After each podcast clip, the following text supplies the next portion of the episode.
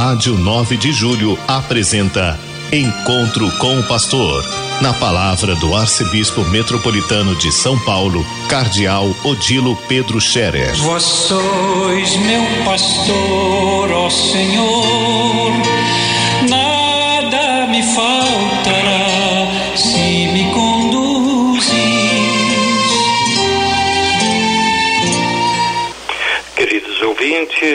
Rádio 9 de Julho, saudação e bênção para todos vocês neste dia 26 de janeiro, hoje é uma quarta-feira.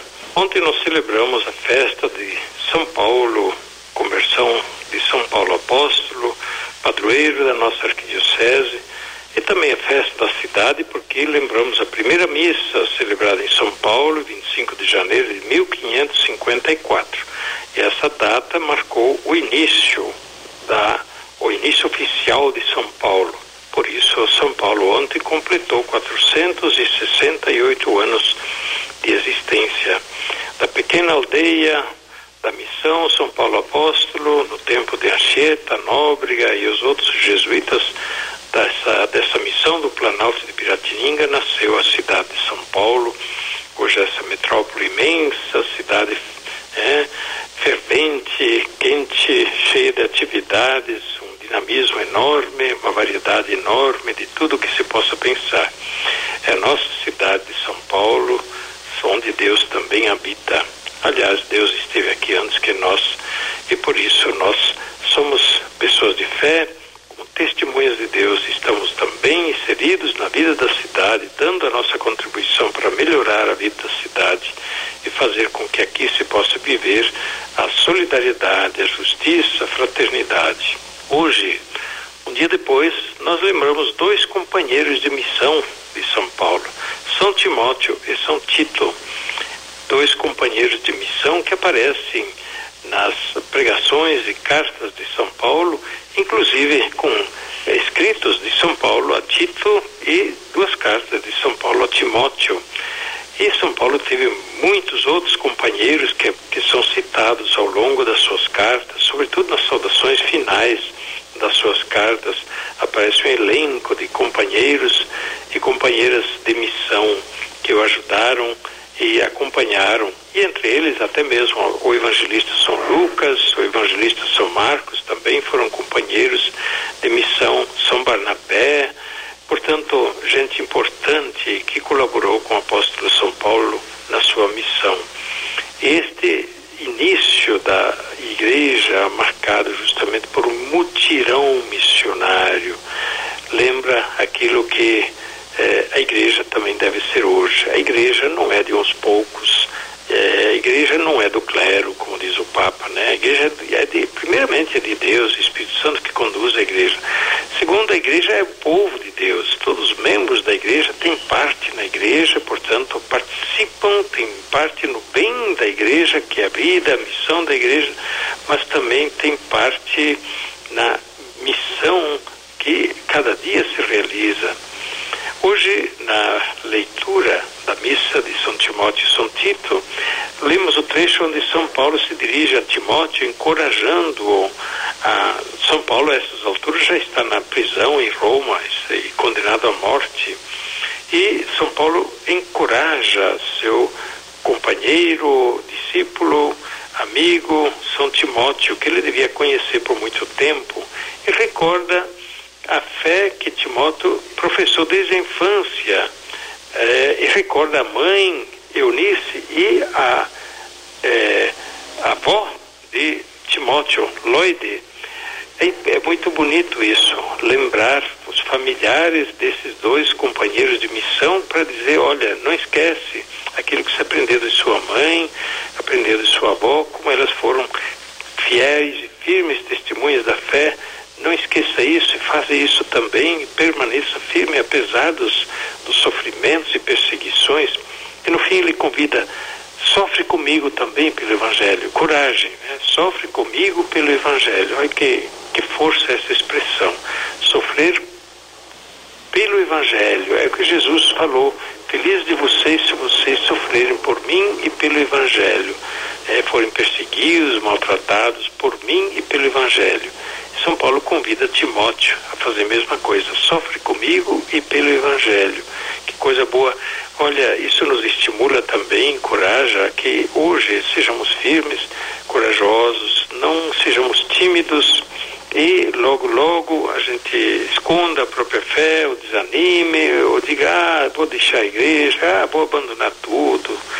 Que pena, né? A gente escuta isso com certa frequência, quando tem alguma decepção, ou não alcança aquilo que quer, tem uma ideia errada, às vezes, da religião, da fé, como se fosse uma mercadoria, uma troca-troca com Deus. Eu faço isso, mas Deus tem que me fazer aquilo. Eu prometo isso, mas Deus tem que me fazer aquilo. Quer dizer, aí as pessoas se decepcionam, têm uma ideia errada da fé, da religião, que é um compromisso de vida, é uma adesão firme a Deus e adesão que vale a pena por motivos muito sérios e profundos, não simplesmente para a gente ter uma vantaginha agora, eu prometo isso, mas eu quero aquilo. É, isso é uma, uma ideia muito pequena daquilo que seria a nossa fé. A gente precisa crescer. É a fé, é a adesão firme, forte, profunda a Deus. Pois bem, celebrando São Timóteo e São Tito, a gente também recorda os muitos colaboradores pastorais na arquidiocese, que é muito grande. Nós temos, além dos bispos auxiliares, que agora são cinco, mas deveriam ser sete, a gente está esperando a nomeação de dois novos auxiliares pelo Papa. Nós temos uma multidão de padres, muitos padres, diocesanos e religiosos que colaboram na missão da igreja em São Paulo. Graças a Deus, muitos que fazem como Timóteo e Tito no tempo de São Paulo e os outros companheiros de missão. Mas também temos em cada paróquia, em cada organização eclesial, uma multidão de leigos, de pessoas consagradas, que doam a vida com generosidade pela fé, por Deus e na caridade, no serviço ao próximo. Que coisa boa. Nossa igreja não é de um dono, é, lembrando sempre de novo o Papa Francisco, uma igreja clerical seria a igreja que a gente vê, é do clero, e a gente assim só vê a igreja como aquela instituição onde a gente pode pegar uma vantagem, alguma algum serviço. É claro que a igreja tem tudo isso, mas a igreja é muito mais do que isso. A igreja não é uma organização do clero onde o povo é o beneficiado e vai lá para ter uma vantagem, pode até pagar, mas não, não. A igreja é a comunidade dos fiéis que se unem na mesma fé, na mesma união, mesma comunhão espiritual, a mesma esperança dos bens prometidos. Então, a igreja é esta família de Deus na qual a gente é parte e, e por isso mesmo se sente participativo também, de maneira que eh, nós possamos ter realmente isso que seria uma igreja sinodal, uma igreja participativa, uma igreja que vive a união, a igreja que caminha juntos, né? não onde cada um procura afirmar sua vantagem, sua vaidade, né? Não, um quer ser mais que o outro, não, não, isso não é da igreja de Jesus Cristo. Todos capazes de se, hum, digamos, oferecer é, é, pela missão e também para a difusão do testemunho de Jesus Cristo, mesmo se isso custa, né? Sofre comigo e pelo Evangelho, como convida São Paulo. Caríssimos ouvintes da Rádio 9 de Julho, que Deus os abençoe. Estamos chegando ao finalzinho do mês de janeiro, primeiro mês do ano, mas ainda temos várias coisas pela frente. Logo mais, teremos também, no dia 2 de fevereiro, que é terça que vem, a festa da apresentação de Jesus no templo.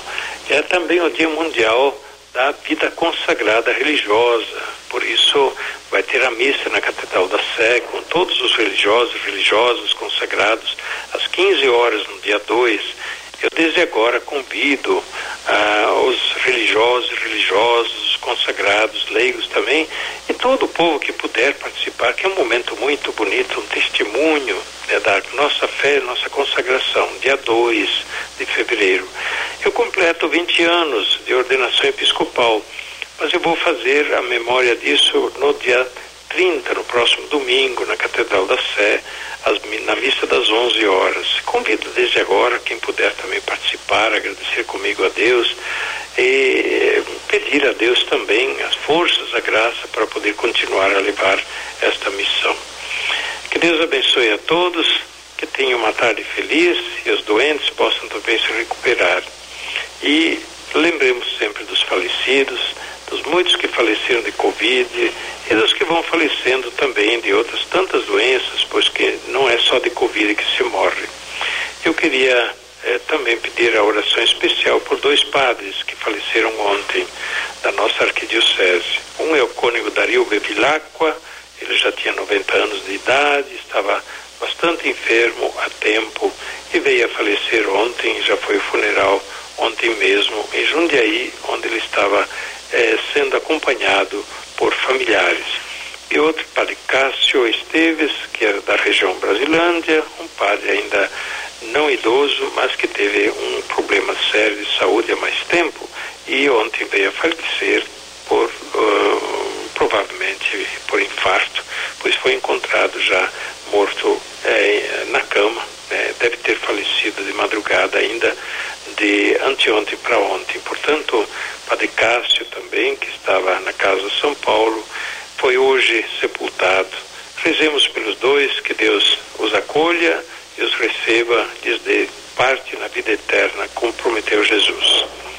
A bênção de Deus Todo-Poderoso, Pai, Filho e Espírito Santo, desça sobre vós e permaneça para sempre. Amém.